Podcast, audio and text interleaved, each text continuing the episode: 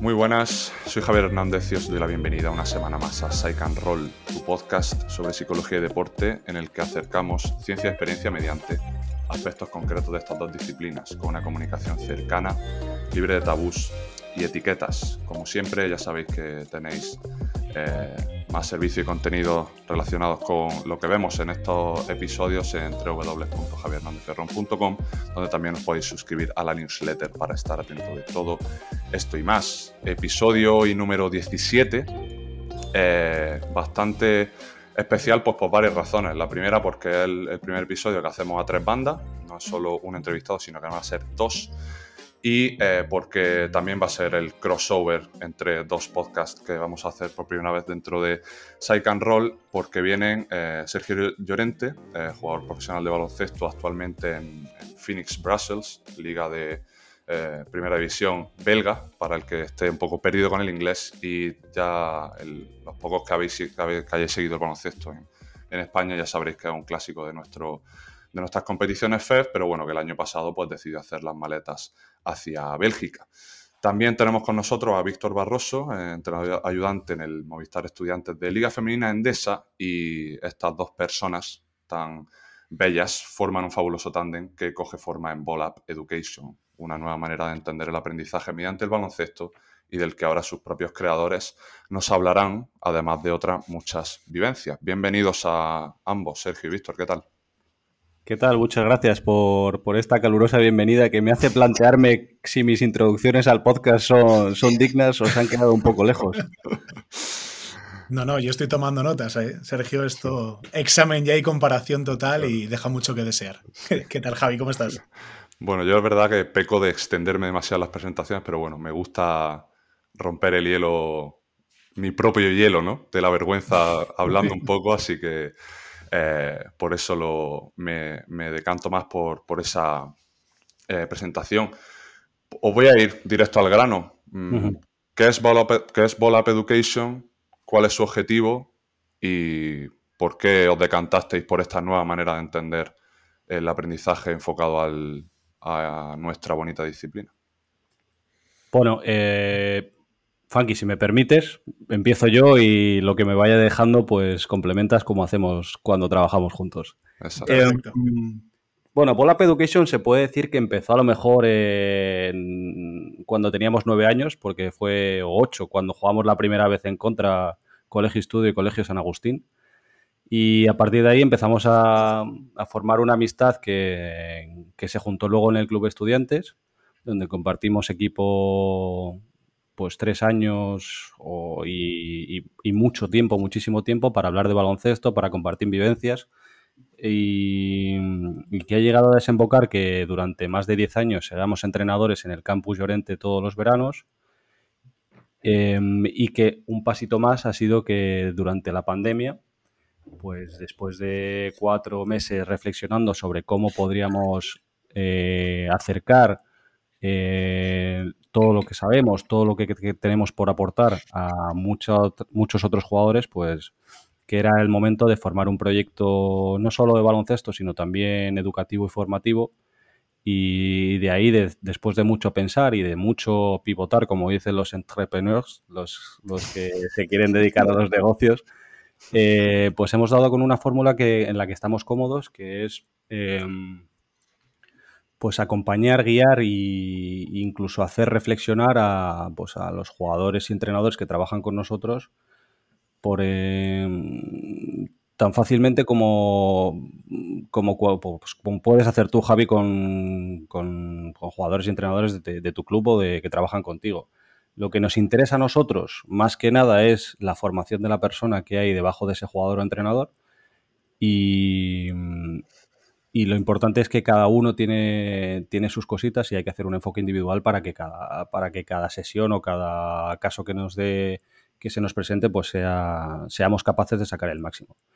Em, estamos en una fase, y ahora Funky continúe, mm, de aprendizaje todavía, de aprendizaje de cómo mm, mejorar un poco el servicio que estamos dando. Estamos, yo creo que en un momento muy interesante en el que ya sabemos un poco cómo va a ser el servicio definitivo y al final el proyecto, pues, pues es lo que decía antes, eh, trabajar con la persona detrás del jugador o del entrenador para que entienda qué, prioridades necesita trabajar, eh, para que reflexione. Sobre todo invitamos mucho a reflexionar todo esto del, del coaching no directivo que estoy leyendo ahora, em, para que, como se dice así normalmente, no eh, enseñarles a pescar, sino darles la caña.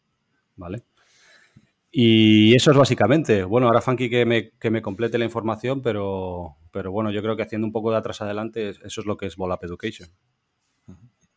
Eso es, y la verdad es que no hay, no hay mucho que añadir. El objetivo del, del producto y del proyecto es simplemente en un mundo en el que ya parece que todo se rige por la lectura del bloqueo directo, por el sistema que han jugado la Universidad de Iowa en el partido contra no sé quién, creemos que se estaba perdiendo un poco, sobre todo en formación, ese, ese jugador espontáneo, ese jugador talentoso, ese entrenador capaz de dar valor al detalle individual del jugador por encima de, la táctica o la estrategia. Y sí que queríamos volver a eso, porque también creemos que, que en todo ese proceso se ha perdido por dónde empezar a enseñar. O el jugador se ha dado cuenta de que más allá de jugar un bloqueo o hacer un tiro, que hay muchas experiencias, y además el hecho de hablar contigo y tú como psicólogo lo sabrás mejor que nadie, que hay muchas disciplinas que rondan al jugador que por lo menos cuando, cuando nosotros éramos jóvenes o éramos jugadores de cantera no existían. O sea, hace 10, 15 años el tema de la psicología deportiva no existía. El tema de la nutrición, el que lo comentaba era casi un loco. Entonces, creemos que al final el deporte se está abriendo a muchas cosas más allá de lo que es el deporte en sí mismo. Y nosotros lo que intentamos es ayudar a esos entrenadores, esos jugadores que quieren trabajar con nosotros a entender o darles herramientas para que vayan un pasito más allá. Que sí, que el bloqueo, el tiro, el bote o la situación concreta que queramos está muy bien, pero que somos capaces de ir a algo mucho más hondo, pues al final la mejora o el desarrollo será mucho más completo. Sí, lo que está claro es que, como tú dices, la, la evolución del propio baloncesto pues tiene muchos aspectos positivos, pero claro, hay mucho más eh, márgenes de acción, o sea, se abren, abanicos de posibilidades de, trabajo pues prácticamente cada día o en, cada temporada, ¿no? Entonces, yo, soy muy pro del, trabajo de observación, del trabajo de detección, pero desde una perspectiva muy abierta, ¿no? Porque al final tú no puedes eh, detectar necesidades si siempre vas con tu cuadrícula un poco, eh, que es lo que te ha venido sirviendo, ¿no? Siempre se puede cambiar, sobre todo partiendo de esa individualidad de los jugadores que vosotros eh, promovéis. Eh, como digo, pues obviamente tengo que barrer para algún lado y pues como ya sabéis, pues tengo que barrer para el, plano psicológico. Dentro de este trabajo multidisciplinar que vosotros planteáis, eh, ¿qué experiencia dentro de, lo que sería la disciplina psicológica habéis vivido durante vuestra carrera, tanto como entrenador, tú Víctor, como, como Sergio, como jugador? Eh, y de qué manera habéis evolucionado dentro de lo que es el factor psicológico como pieza clave en el rendimiento. Creo que es el gran tema tabú, por lo menos en el, en el caso de los entrenadores. No sé si, Javi, tú estás trabajando más en el día a día con ellos, pero yo creo que es el, el tema que no existe. No sé si lo habéis visto, pero hay una serie, no quiero hacer spoiler, que se llama Ted Lasso, que en su segunda temporada trata un poco más sobre ese tema, sobre ese afán del entrenador de tener que controlarlo todo, de ser líder, de ser el capitán de, un barco, de un proyecto, el que... O sea, da la sensación de que muchas veces como entrenadores tenemos que aguantar que, el jugador, la jugadora tenga un mal día, esté enfadado, pueda contestar mal, pero sí que es verdad que durante el entrenamiento, en esas conversaciones, la, compostura, la imposición del entrenador tiene que ser excelente y ejemplar. Y evidentemente lo tiene que ser porque si no todo nuestro trabajo se desmoronaría pero ¿quién cuida del que cuida, ¿no? Como se suele decir. Y es verdad que, el factor psicológico a nivel individual para con el entrenador es fundamental. Debemos conocernos y debemos pedir ayuda, porque, porque es verdad que se está solo, el trabajo del entrenamiento está bien, el trabajo con los compañeros, pero hay muchas horas en casa de darle vueltas a las cosas y, o tienes las ideas muy claras o, o tienes una estructura mental bastante bien encajada y eres capaz de adaptarte al medio y de entenderlo y sobre todo de entender tus emociones, o es verdad que puedes tender a, a perder un poco pie con el grupo, con, con el día a día y con el trabajo que estás haciendo. Entonces, a nivel psicológico yo sí que me he dado cuenta de que es necesario, y es una frase que a mí me dijeron hace mucho, el como entrenador, que tienes que tomar decisiones a veces que no son las mejores o no son las mejores para todo el mundo. Sergio siempre dice siempre que no se puede tener contento a todo el mundo por igual. Que el gran objetivo es que te reconozcas a ti mismo. Y creo que eso a nivel psicológico seguro que tendrá alguna terminología muy concreta, pero creo que es el, el gran reto que tenemos que tener, el, el, saber o tener la sensación de que lo que estamos haciendo está bien, porque si no es, es una profesión muy compleja y creo que, que el trabajo de la psicología es fundamental y creo que se tiene que hacer y que se tiene que implementar desde, desde prácticamente ya. En mi estancia, por lo que yo controlo más con entrenadores, pero con, con jugadores evidentemente también. Y ya que continúe Sergio. Sí, yo no sé por dónde empezar. Voy a empezar diciendo que mi padre, que siempre normalmente se anticipa a cualquier situación, ya cuando éramos jóvenes me recomendaba que hablara con, con José Beirán. José Verán es el padre de Javi Verán y es psicólogo deportivo desde hace bastante tiempo. Entrevistado aquí en el podcast, episodio 12, para los despistados. y, el rebelde Sergio Llorente, que cuando tenía 20, 22 años escuchaba poco, eh, decía que no creía en la psicología. Que cómo iba a saber alguien lo que estoy pensando yo cuando me está pasando algo, si está en mi cabeza. Bueno, pues eh, con el paso del tiempo te vas dando cuenta de que, de que es una ayuda, es una herramienta, yo creo que diría insustituible dentro de, de, un equipo, dentro de, o sea, para un jugador. Fijaos, yo he sido dentro de un equipo, dentro de un grupo de bastantes 15, 20 personas, yo he sido eh, una pieza que era la última pieza del equipo, o sea, el último en a la rotación, y he estado en equipos en los que era pieza clave. Y en las dos situaciones ha habido eh, momentos en los que me he sentido sobrepasado. Sobrepasado, por un lado, porque no me sentía útil, y esta es otra cosa de las que hablamos con, con nuestros jugadores, que sentirse importante dentro del equipo no significa sentirse protagonista. ¿Vale? Entonces tú necesitas encontrar tu hueco para sentirte importante. También te lo tiene que dar el entrenador, pero bueno, como eso no lo puedes controlar, tú tienes que sentirte importante.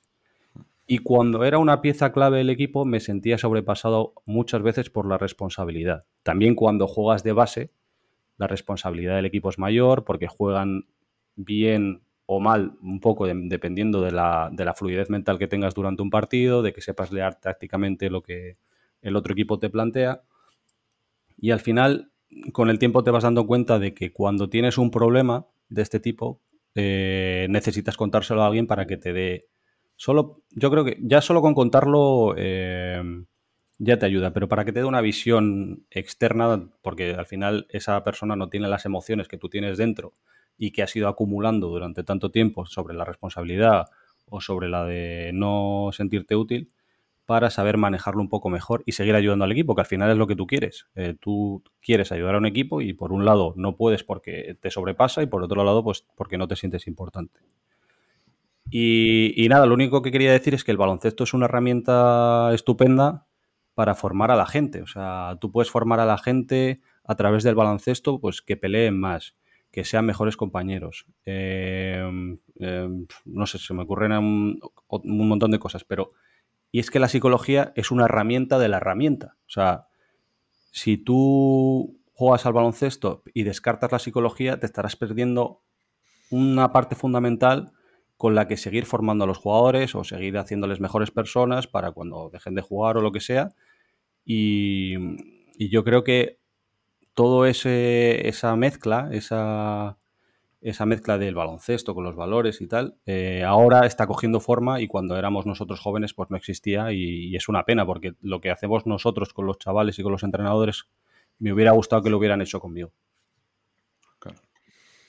Además, yo la sensación, Perdona, Javi. No, dale, Víctor, dale, dale, dale.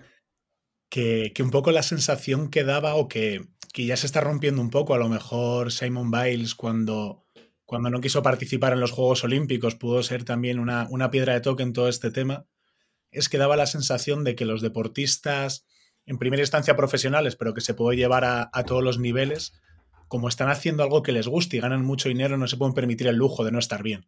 ¿Cómo no van a estar bien, no? Si hacen, si, si juegan, si pasan todo el día jugando, pero claro que toda esa, esa presión, esa sensación, todo lo que estaba comentando Sergio, tanto por un extremo como por el otro, o en el caso de, de cualquier entrenador, de si estoy consiguiendo objetivos, si lo que estoy haciendo está bien, si llego, si no lo consigo.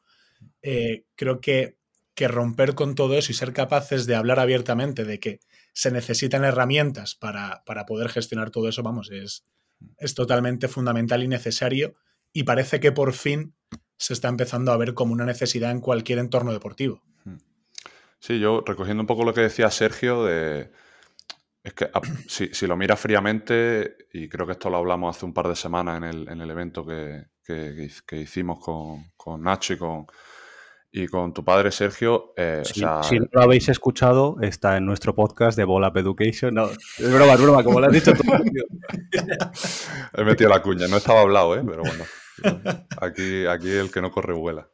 Sí, eh, que el no contar con la psicología sería imposible. O sea, me explico aunque tú no creas, eh, eh, sería imposible no contar con ella porque mm, desde el primer momento en el que nos estamos comunicando con los jugadores, nos estamos comunicando con un compañero o yo le hablo a mi entrenador de una u otra manera, ya, eso ya es psicológico. Entonces, tú aunque no cuentes con esa herramienta, ya estás haciendo psicología.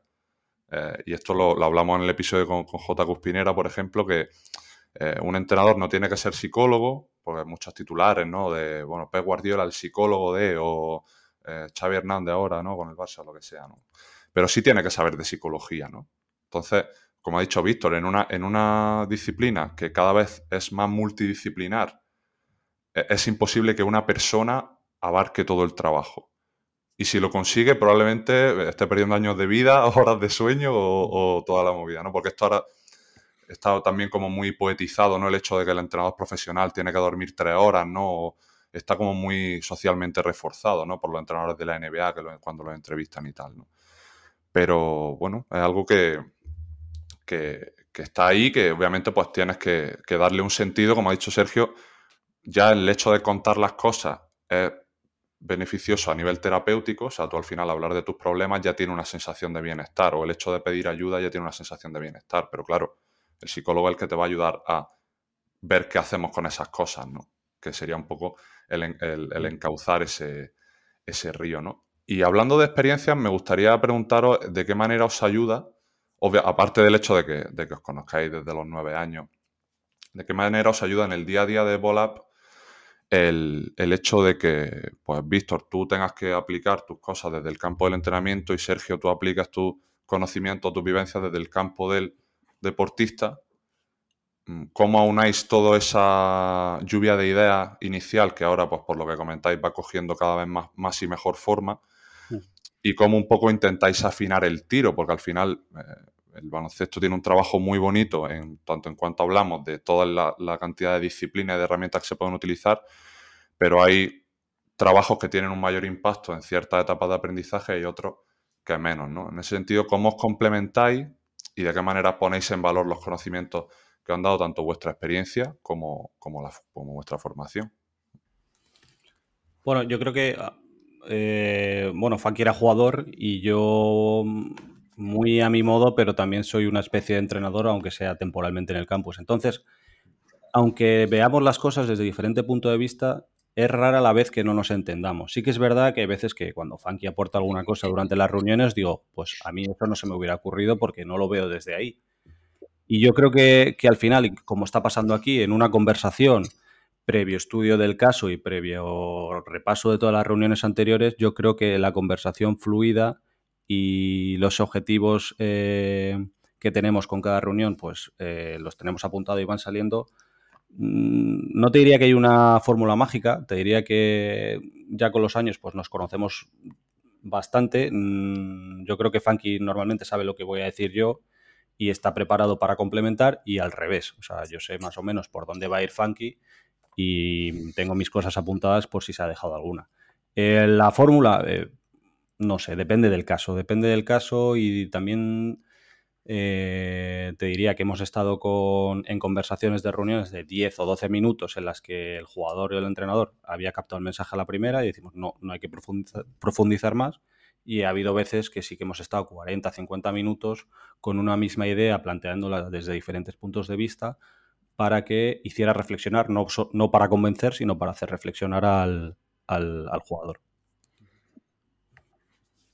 Sí, yo lo definiría en tres cosas clave, que son ganas, horas y, calidad, por así decirlo. O sea, ganas de, querer hacer cosas, en este caso de, de, querer ayudar, de buscar cómo hacerlo, horas, porque al final si tú quieres que tu trabajo sea lo mejor posible, evidentemente la única forma de conseguir éxito es acumulando horas de trabajo y luego buscar calidad, que va un poco además en lo que comentabas, Javi, tú antes de de esa necesidad, ¿no? De eso, de que el entrenador no tiene que dormir y no tienes que descansar, no. O sea, que por hacer muchas cosas no lo vas a hacer mejor. Entonces, yo creo que, que esa unión de esas tres cosas es, es lo que a nosotros nos hace funcionar bien, porque tenemos, tenemos ganas, le echamos las horas que son necesarias y muchas veces nos quedamos hablando, terminamos los dos de entrenar y nos ves a las 11 de la noche mandándonos audios, hablando por WhatsApp o lo que sea, y luego intentamos darle calidad a todo ese trabajo, de, de limpiar paja, que es verdad lo que comenta Sergio, de que nos entendemos lo suficientemente bien como para saber cuándo tiene razón el otro, lo cual muchas veces es, mm. es algo complejo y nos hace dar calidad a, todo ese trabajo previo. Y, también que, queremos seguir formándonos. Yo, por ejemplo, ahora, como te he dicho, me estoy leyendo un libro porque, y aparte, se nota cuando lees y tienes eh, pasión y dedicación eh, por algo que te gusta, siendo constante. Siempre no vale leerte un libro y que luego se te olvide. Eh, porque yo me noto que soy capaz de ayudar más, o sea, soy, soy capaz de, enfocar mis ideas de, mejor manera y, al final cuando tú ves que tus ideas se enfocan mejor, pues te dan ganas de aprender más. Y eso es una rueda que va girando y al final para ayudar a, estos chavales jóvenes que tienen entre 18 o 20 años, em, pues ve que se puede observar que es muy útil. Está claro que el conocimiento llama a más conocimiento y sobre todo cuando ves que, sirve y que tiene un, propósito y vas viendo un poco esos, esos frutos. Eh, me gustaría preguntaros, iba a hablar del autocontrol, pero ahora pensando, creo que voy a enfocar la pregunta de otra manera. Creo que conforme va ganando experiencia y tanto vital como puramente pues, didáctica, ¿no? Como leerte un libro o hacer X carrera o máster o lo que sea, ¿no? Creo que, el, y, lo hemos hablado ahora con, la, con lo socialmente que está reforzado, eh, perdón, con lo reforzado que está socialmente, el hecho de eh, decir que no tengo tiempo, el decir que el trabajo se come mi vida, o, lo que hemos hablado ahora de los entrenadores profesionales, de duermo tres horas por y para el equipo porque así como que estoy visto como un mejor entrenador, ¿no? O ahora con los jugadores, en plan, me acuerdo ahora de hace un par de playoffs, Kyle Lowry hace un mal partido en los playoffs y luego aparece la foto en Twitter los jugadores profesionales que se quedan después del partido a hacer mil tiros porque han, tenido un porcentaje del 20%. Pues a mí, el hecho de que eso esté bien visto, a mí me toca los cojones, la verdad. O sea, me, parece como el hecho, me parece poetizar el sufrimiento, sobre todo sin un, sin un sentido, porque tú al final, si entrenas X horas y no estás haciendo un entrenamiento de calidad, ¿de qué cojones te sirve lo de la falacia esta de la teoría de las 10.000 horas, no? Pues eso es una, una estupidez, ¿no? Y voy a, voy a enfocar la pregunta porque me estaba yendo me estaba yendo por las ramas. Pero está bien, está bien ese ejemplo. Ahora, ahora entraré yo. Creo, que, pues perfecto. Entonces, me, gracias por, el refuerzo, Sergio. creo que eh, una de las mejores aprendizajes que puede generar cualquier profesional, aunque ahora mismo estamos hablando aquí de deporte, es el hecho de saber cómo, cómo lidio y acepto mi sufrimiento o lo que conoceríamos como mi peor versión, ¿no? Es decir, si yo, tanto en cuanto conozco lo que, aquello a lo que me hace sentir mal en una pista o fuera de ella, yo puedo guiar mi comportamiento mejor en esas eh, situaciones. Entonces, a lo mejor guiar mi comportamiento es bajar al, piso menos uno, pero a lo mejor mi yo, de, el Javier Hernández de hace 10 años, bajaría al piso menos 7 y estaría ya hundido todo el partido, por ejemplo. ¿no? Entonces, me, eh, pues vosotros ya, ya tenéis una, una edad, ¿no? No, os lo toméis a mal mi, esta frase, pero ya tenía una experiencia detrás. No, no, la tenemos, la tenemos, así. Y, yo que aunque un poco por detrás voy por el paso también, eh, ¿Cómo lidiáis con vuestro peor yo y de qué manera habéis crecido eh, con vuestra experiencia para tener una mejor relación con esos Víctor y esos Sergios que no os gustan tanto, pero que sabéis que de vez en cuando pues aparecen? Me hace mucha gracia, tomo yo la palabra porque la gente no se escuchará, pero Sergio cuando son preguntas difíciles me señala para que hable yo primero. ¿eh? y, tomo nota. Eso queda, te por data, sí, sí, eso, queda. Eso está muy feo, ¿eh? pero bueno.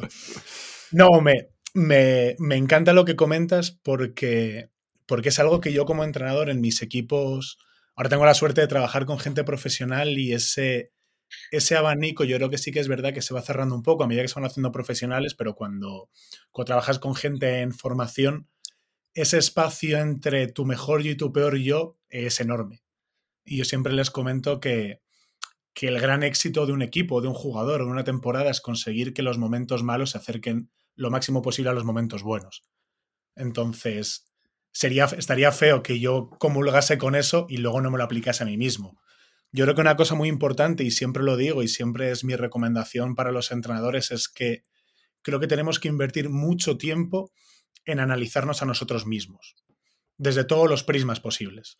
O sea, creo que tenemos que vernos como, como directores de partido, tenemos que analizar cómo gestionamos una buena dinámica, cómo gestionamos una mala dinámica, cómo cuando un padre, por poner un ejemplo, se queja porque su hijo juega poco, cómo afrontamos ese problema, cómo lo afrontas una vez que ya lo has vivido. Creo que el analizar, incluso el tomar notas, el tomar conciencia de todas las pequeñas realidades, son lo que, lo que te da pie para, para conocer tu peor versión.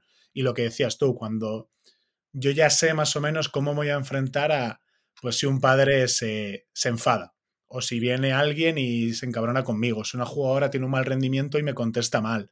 Más o menos lo sabes, pero lo sabes en base a, a todo ese conocimiento y ese estudio previo. Creo que echarte a irar, bajar ese menos 7, como decías tú, es enfadarte con el mundo, es decir, pues a tomar por saco todo y me bebo el Nilo porque estoy enfadado con la vida, pues habrá momentos que también es necesario y que no dudo que haya que hacerlo, pero creo que siempre es necesario ese puntito de, de ser capaces de mirar hacia atrás y decir, vale, esto porque al final todos los comportamientos o la gran mayoría de ellos son cíclicos y nos van a volver a pasar, el, decir, vale, pues cuando esto lo afronte así, la próxima vez, venga, pues esto tiene que estar mejor, esto de esta manera, sabiendo que nos tenemos que equivocar y que tenemos todo el derecho del mundo a cometer 40.000 errores, pero creo que, que la única forma de aprender es intentando cometer errores nuevos.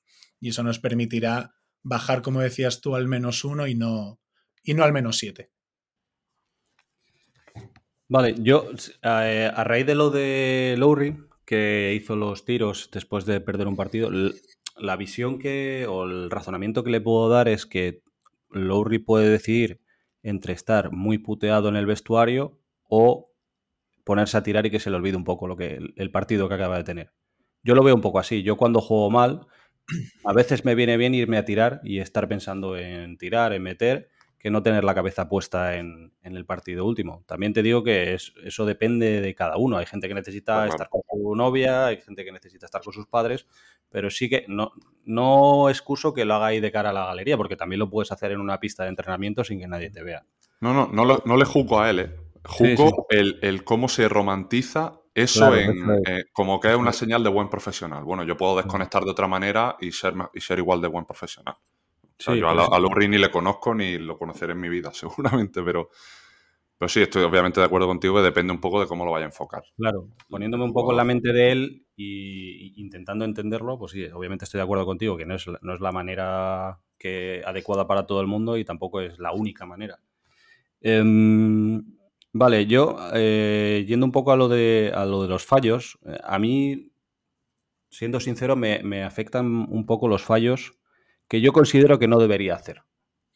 y pues perder un balón en una situación más o menos fácil, eh, tener un lapsus de concentración cuando yo creo que soy capaz de no obtener ningún lapsus de concentración en ningún entrenamiento. Eh, me afectan, pero no me afectan siempre. me explico. Hay veces que me afectan y sí que pierdo dos o tres segundos diciendo, hostia, vaya pase. Mm, intento que no vaya más allá Pero hay otras veces que, según cometo el error, que yo sé que es un error de estos, estoy ya con la cabeza en la siguiente acción.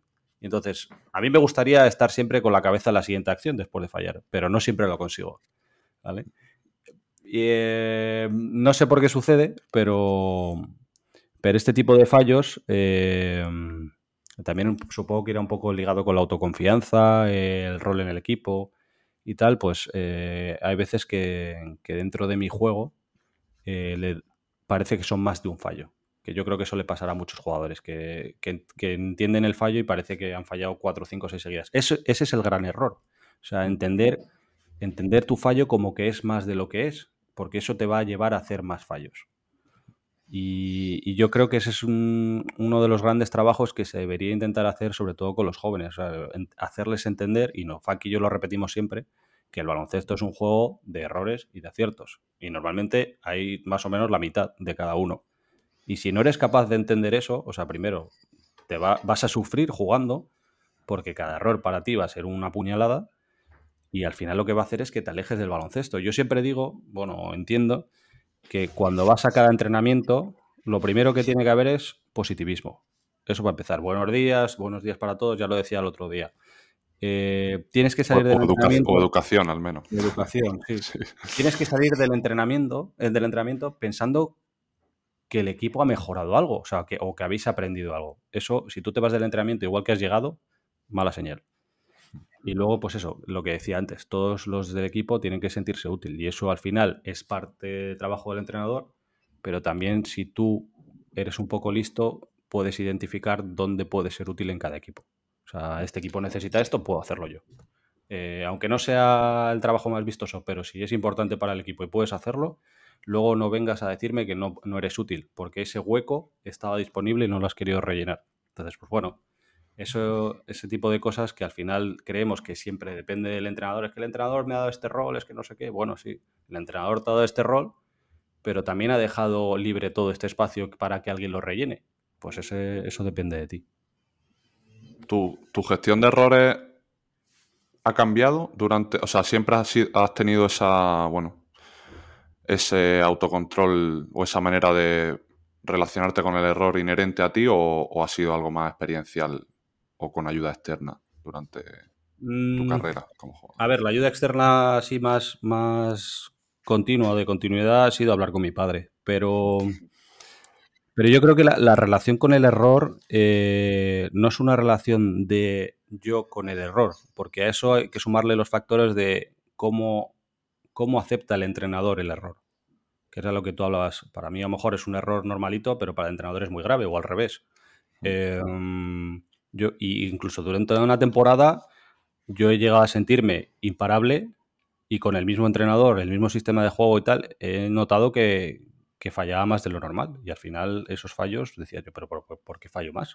Si, si, estamos en la misma dinámica. Bueno, eh,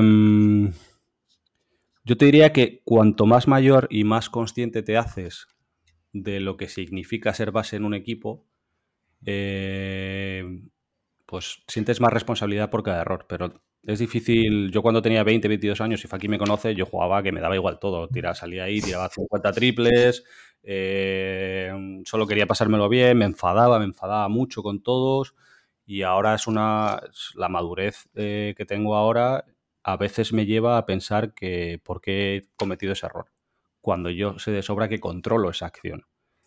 Y al final es esa convivencia con una acción que deberías controlar, porque al final a lo mejor te han defendido bien o porque te has sorprendido, porque has tenido un lapsus de concentración, pues a veces eh, es difícil de manejar. Hmm.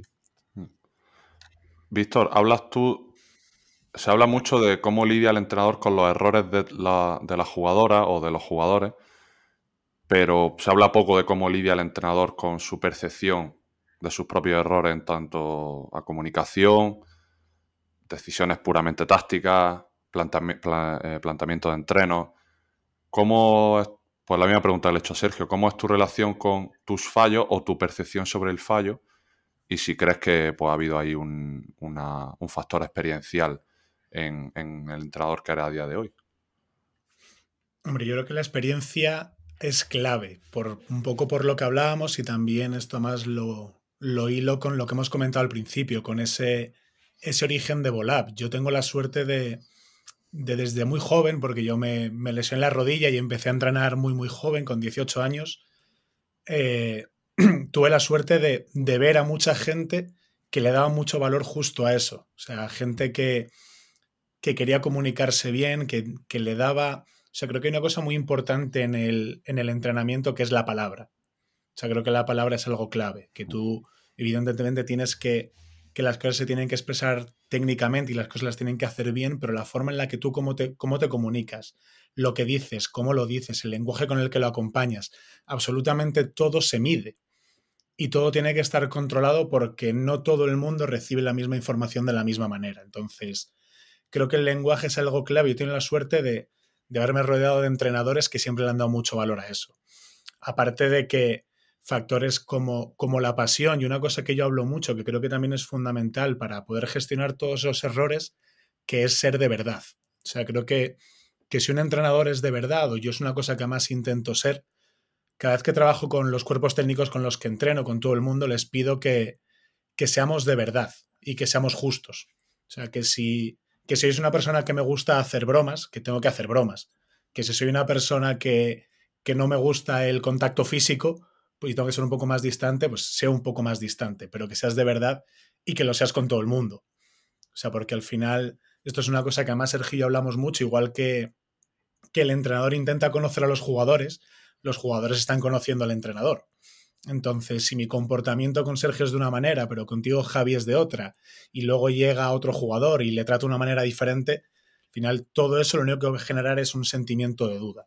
Entonces, yo creo que que todo ese aprendizaje, esa importancia de, elegir muy bien las palabras de lo que quiero decir, de acompañarla con un lenguaje proactivo, de tener siempre una buena predisposición para el grupo, como decía Sergio, que eso lo suscribo totalmente. Creo que un entrenador tiene, un entrenador tiene que llegar con buena actitud siempre. Luego tiene derecho, y creo que tenemos derecho a, a cagarnos en todo si las cosas no salen, pero tú no puedes llegar a un entrenamiento y ya estar cruzado. Entonces creo que eso, que el lenguaje, que el poder de la palabra, y que esa proactividad y el autoanálisis que hablábamos antes son cositas que tienen que ayudarnos o que por lo menos a mí mañana he mucho a, a la hora de gestionar mis errores, de los cuales intento aprender constantemente, porque al final, si como formadores no somos los primeros alumnos, estamos condenados a, a un fracaso estrepitoso. Es que mm, hay una cosa que dice mi padre mucho, que se nos olvida a veces que los entrenadores de formación están en formación igual que los jugadores. Entonces, no hay que tener miedo a cometer errores, no hay que tener miedo a no acertar, hay que tener la humildad de querer aprender, de querer escuchar, incluso si luego no quieres hacer caso a lo que te digan, pero entender eso, que estás en formación, que eh, tú estás entrenando a un equipo de chicos de 15 años y que ellos, como decía Funky, te están conociendo a ti y que ellos saben que no eres perfecto. O sea, y siendo transparente, siendo real la persona que tú eres, eh, es la mejor iniciativa que puedes tener para que al final el grupo, el germen de grupo, se cree, se cree sano. Y que, vale, y que vale en cualquier dirección y en cualquier categoría. Y yo pongo un ejemplo. Yo este año tengo el, el privilegio de estar entrenando a un equipo de liga femenina y estar trabajando con ellas. Pero yo paso por el club, que un sitio como estudiantes, para quien nos escuche y no lo conozca, que a lo mejor entrena en la liga femenina, pero justo antes han entrenado cuatro equipos a la vez de, de Benjamín. Entonces, a lo mejor ves detalles, un Benjamín a lo mejor es algo más complejo, pero ves a un entrenador de un infantil de primer año trabajando detalles de bote y dices, ostras, que eso me es útil también. O lo puedo aprovechar, o me gusta, mira, este detalle que le ha corregido a esta niña, para esta jugadora que le cuesta trabajarlo, lo puedo aplicar. Y estoy comparando a una jugadora profesional con un chaval de 13 años. Y viceversa. O sea que no solo tenemos que aprender de, de lo que hablábamos al principio, ¿no? De ese sistema o de cómo Brad Stevens juega no sé cuántos. Ostras, que a lo mejor un entrenador de infantil le da una calidad al detalle del bote que a mí, por estar metido en esa vorágine de la táctica, se me escapa y simplemente con ese detalle ya una jugadora profesional es un poquito mejor. Que creo que es necesario que todos estemos siempre con los ojos y los oídos muy abiertos, porque en cualquier lugar y en cualquier contexto se puede aprender. Y que hay veces que no, que no hay que irse tan lejos, como tú, como tú dices, y tenemos esas eh, esas fuentes de aprendizaje las tenemos mucho más cercanas. Pues quiero ir cerrando ya. Eh, la pregunta, la última pregunta siempre es un clásico que me gustaría eh, preguntaros qué es lo que creéis que le falta a la psicología como disciplina para acercarse al baloncesto y viceversa. A ver, em, yo creo que em, para que se acerque la psicología a los equipos, lo que hace falta es tiempo. Tiempo me refiero, si tú tienes que hablar con 12 jugadores y 3 entrenadores, tú tienes que pasarte eh, por lo menos un día a la semana eh, con el equipo. Y para pasarte un día a la semana con un equipo, lo que hace falta es dinero para pagar a ese psicólogo que se pase una semana con el equipo. Y como es algo que todavía no es una figura que no está, no está presente, sino que es un poco quizá externa a, ¿no? Bueno, tenemos este psicólogo que trabaja a veces con nosotros, no es un preparador físico que está a diario con, con el equipo, no es un fisioterapeuta. Yo creo que debería estar, porque igual que se entrena las piernas y los brazos, se debería entrenar la mente. Em, yo creo que lo principal es eh, entender que la idea de, entrenar la mente es igual de importante que el resto del cuerpo. Poner un poco del presupuesto de los equipos en tener una persona válida para trabajar eh, con eso, porque si no, no una persona externa no tiene tiempo eh, para, no tiene tiempo real, físico, para estar con, un grupo tan grande. Y siendo de baloncesto, ya de fútbol ni, hablamos. Y, no sé, yo si hay jugadores y entrenadores escuchándonos, eh, que no tengan miedo a hablar de, sus problemas. También hay que diferenciar un poco, yo creo, entre problemas y circunstancias, que eso es una, una cosa que te puede ayudar un psicólogo. Hay cosas que son importantes para ti, que son un problema, pero hay cosas que a lo mejor tú las ves como un problema y en realidad no lo son pues bueno, ese tipo de cosas yo creo que dando ese paso a abrirte y a contarlo y teniendo una persona de acceso fácil que no te tengas que buscar tú eh, psicólogo deportivo en no sé dónde por Google y tal, que poner las cosas fáciles a los jugadores, tanto profesionales como no, yo creo que acercaría mucho posturas entre psicología y baloncesto, psicología y deporte. Sí, yo vamos, muy, muy en la línea. Yo creo que el problema de, que tiene la psicología, y ya no solo en el deporte, sino a todos los niveles, es que está totalmente estigmatizada, ¿no? Que, vas al psicólogo porque estás enfermo, porque estás loco. Hmm. O sea, y yo creo que eso es algo que, que, por suerte cada vez se está rompiendo más, pero creo que es el principal problema, que a un deportista, y lo comentaba antes, parece que el deportista tiene que ser ese Adonis perfecto, esa persona capaz de superarlo todo, y, también tiene que aprender a pedir ayuda. Y un entrenador tiene que aprender a pedir ayuda. Y creo que, que igual que se ha normalizado la figura del preparador físico o la del fisioterapeuta, tú tienes una lesión en un gemelo y vas al fisio. Tú estás pasando por un bache emocional o tienes cualquier tipo de problema, no sabes cómo gestionar cualquier situación anímica, vas al psicólogo. Y es totalmente normal y natural. Y creo que el principal problema que hay, lo que hace que no esté más unido, además de todo lo comentaba Sergio, evidentemente, de una cuestión de, medios, de tiempo y de dinero, creo que es el hecho de que, de que parece que si vas al psicólogo estás señalado. y creo que, es lo que no debe ser en ningún caso, que igual que se ha normalizado que tú, eso, que tienes una lesión y vas al fisio, pues al final esto no deja de ser una herramienta más. Igual que si quieres mejorar en baloncesto, tienes un entrenador, si quieres mejorar en aspectos mentales, psicológicos, como lo queramos llamar, pues necesitas ayuda de un profesional y no vale cualquier cosa.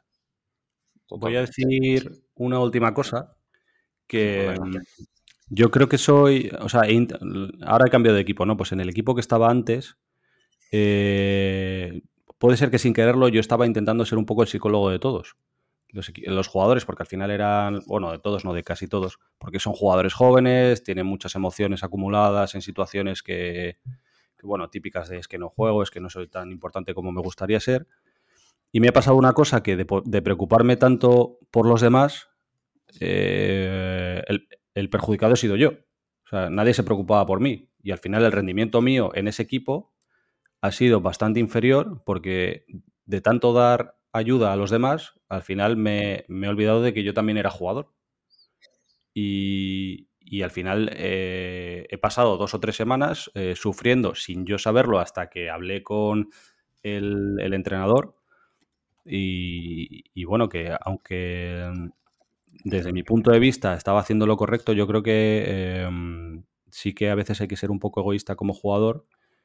Eh, en el sentido de que todas esas responsabilidades pesan demasiado. O sea, no, no puedes con todo. Y esto lo hemos hablado que el entrenador que puede con todo. El jugador a veces también se piensa que puede con todo y en realidad es imposible. O sea, tú tienes un límite, obviamente intentas ayudar al máximo que, y por eso perteneces a un equipo, porque eso es lo que mola, pero mm, hay que pedir ayuda cuando incluso, no te diría hay que pedir ayuda, o sea, hay, hay que dejarse ayudar porque hay veces que tú necesitas ayuda y no te das cuenta. Y entonces llegamos a, este, a ese límite. Eso me parece el, punto clave.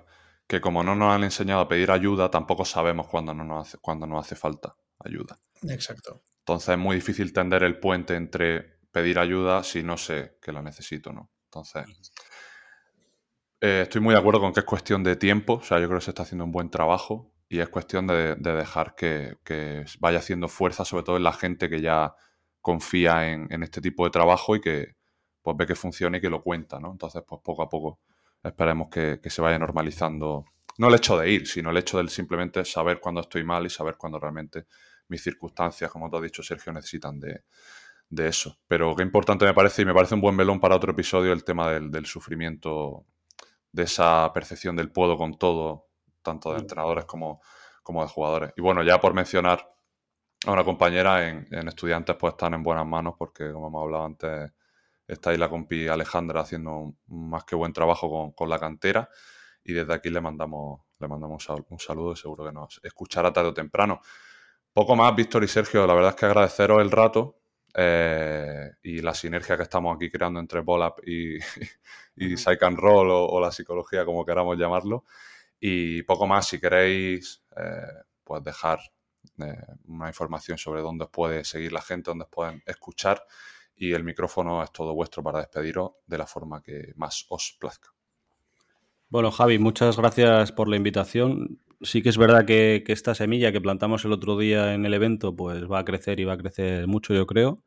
Igual que la semilla de la psicología en el baloncesto, que las cosas llevan tiempo, llegarán los frutos y, todo mejorará. Em, bueno, nosotros eh, nos podéis encontrar en, en www.bolapeducation.com. Eh, solemos subir mucho contenido a las redes sociales, Instagram y Twitter sobre todo.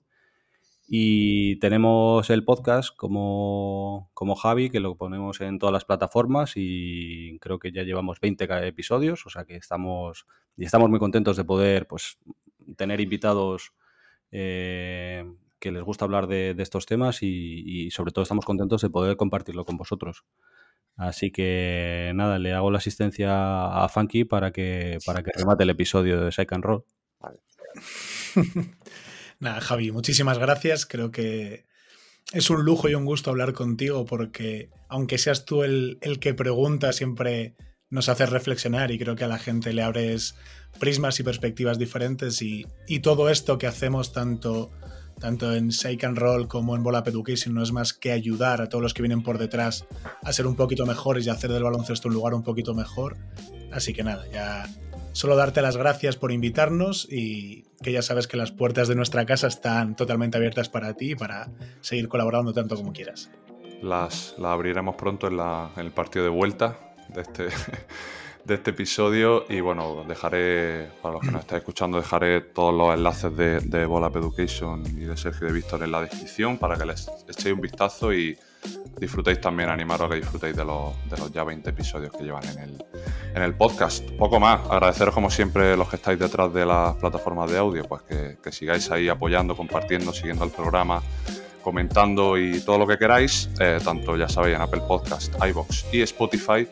Y nos vemos dentro de dos domingos en un próximo episodio de Psych and Roll. Que paséis dos buenas semanas siempre ajustando vuestras expectativas y os mando un abrazo muy fuerte. Hasta luego.